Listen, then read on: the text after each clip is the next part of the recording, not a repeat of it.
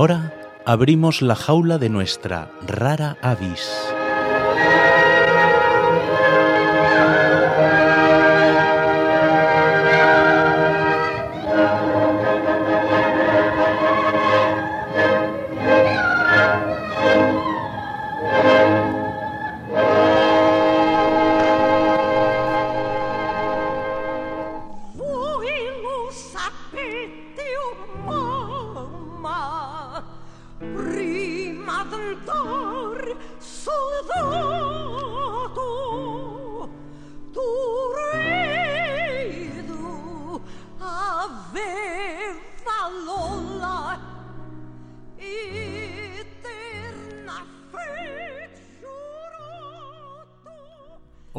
Rara avis tengo que hablaros de una de nuestras pacientes con un cuadro lírico importante, Natalia de Andrade. Una diva incomprendida, a merced de los caprichos del destino.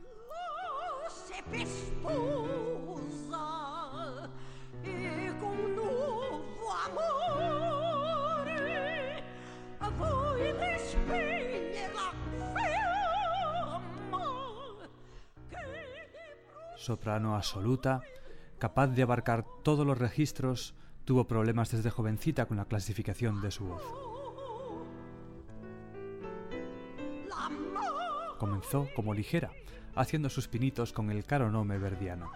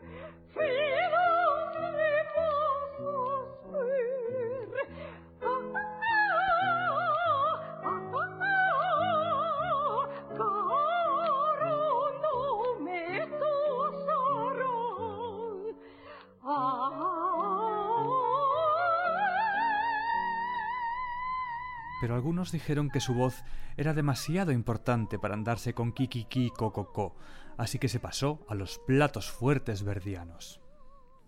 Ah,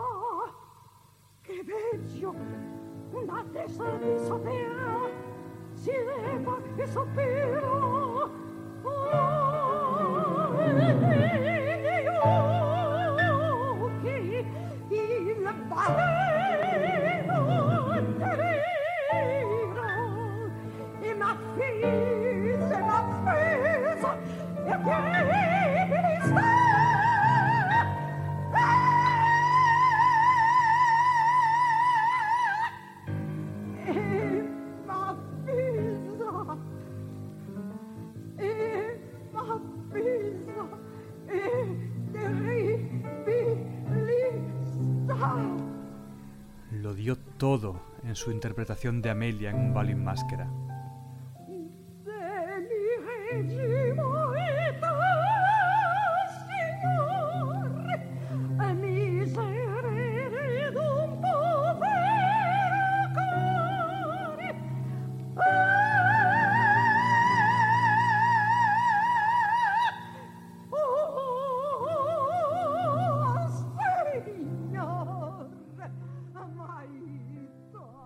Pero tuvo que llegar el típico maestro caprichoso, que si hay falta una notita, que si estiraste otra.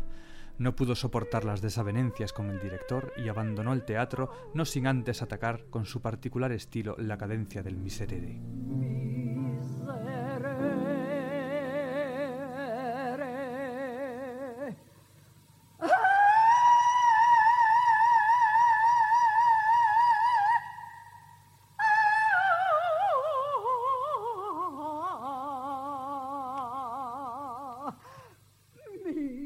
Este episodio trágico le hizo comprender que ella era una diva de raza, una mujer nacida para la tragedia más profunda, una soprano pucciniana que debía sacrificar todo por su arte.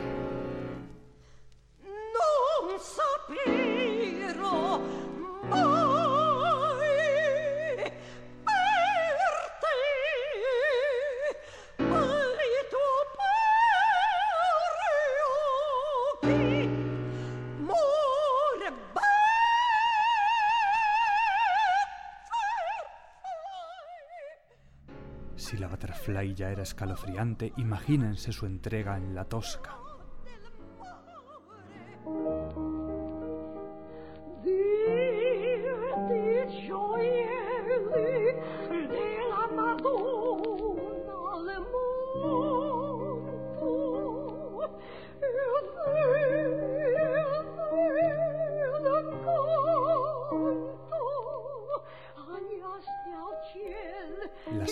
Sin embargo, no le fueron favorables. Un agente la escuchó cantar en francés y le propuso que dirigiera su arte hacia aquella lengua. Natalia lo vio claro y se encerró un año en el estudio de grabación para regalarnos un CD completo con todas las intervenciones de la Manon de Massenet. Una magna empresa, una contribución sin precedentes para esta obra que ella dominaba. Et si Manon devait jamais mourir, ce serait mes amis dans un éclat de rire.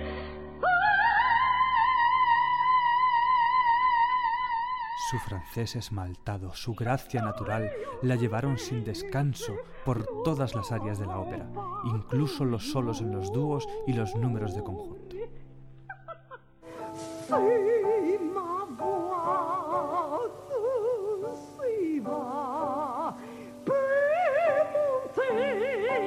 Su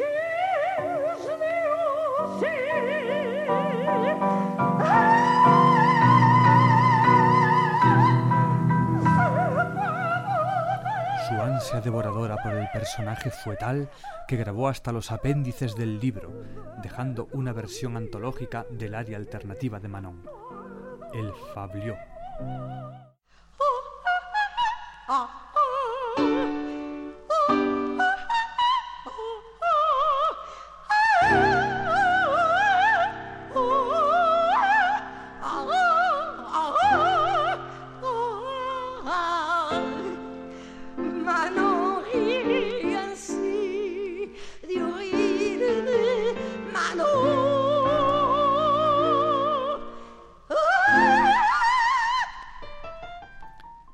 Esos malditos críticos puntillosos volvieron a la carga.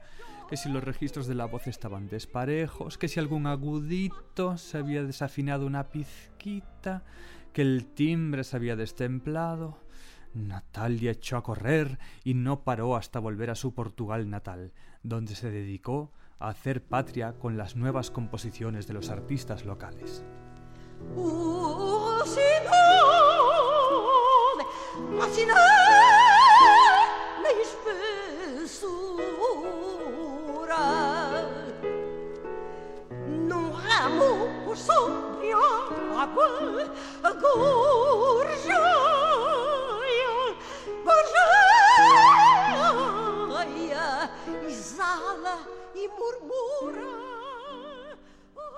El ruiseñor fue tan solo el principio de una gesta increíble por la creación contemporánea. Amor verde, verdes.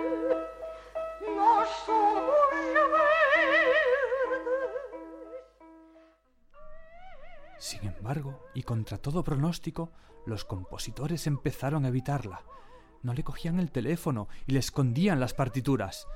Después de unos meses de incertidumbre, Natalia se dio de bruces con la cruda realidad. Los muy desalmados le hacían burla. O nosso amor verde. Nós somos verdes. Verdes. Como são os campos e as árvores. que poca vergüenza. En estas deplorables condiciones vino a refugiarse a nuestra clínica, donde la cogimos con todo el cariño y la preparamos el camino al estrellato.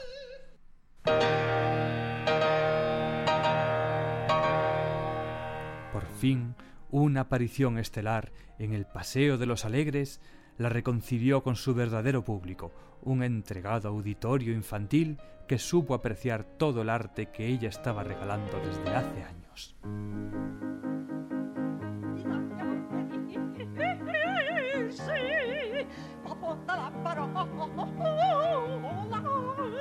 Amor incendiato Il cuore, il cuore, il cuore si nebrio Il mio destino compiersi Non può che a lui da Io non vivrò per esso Per esso, per esso, per esso morirò amore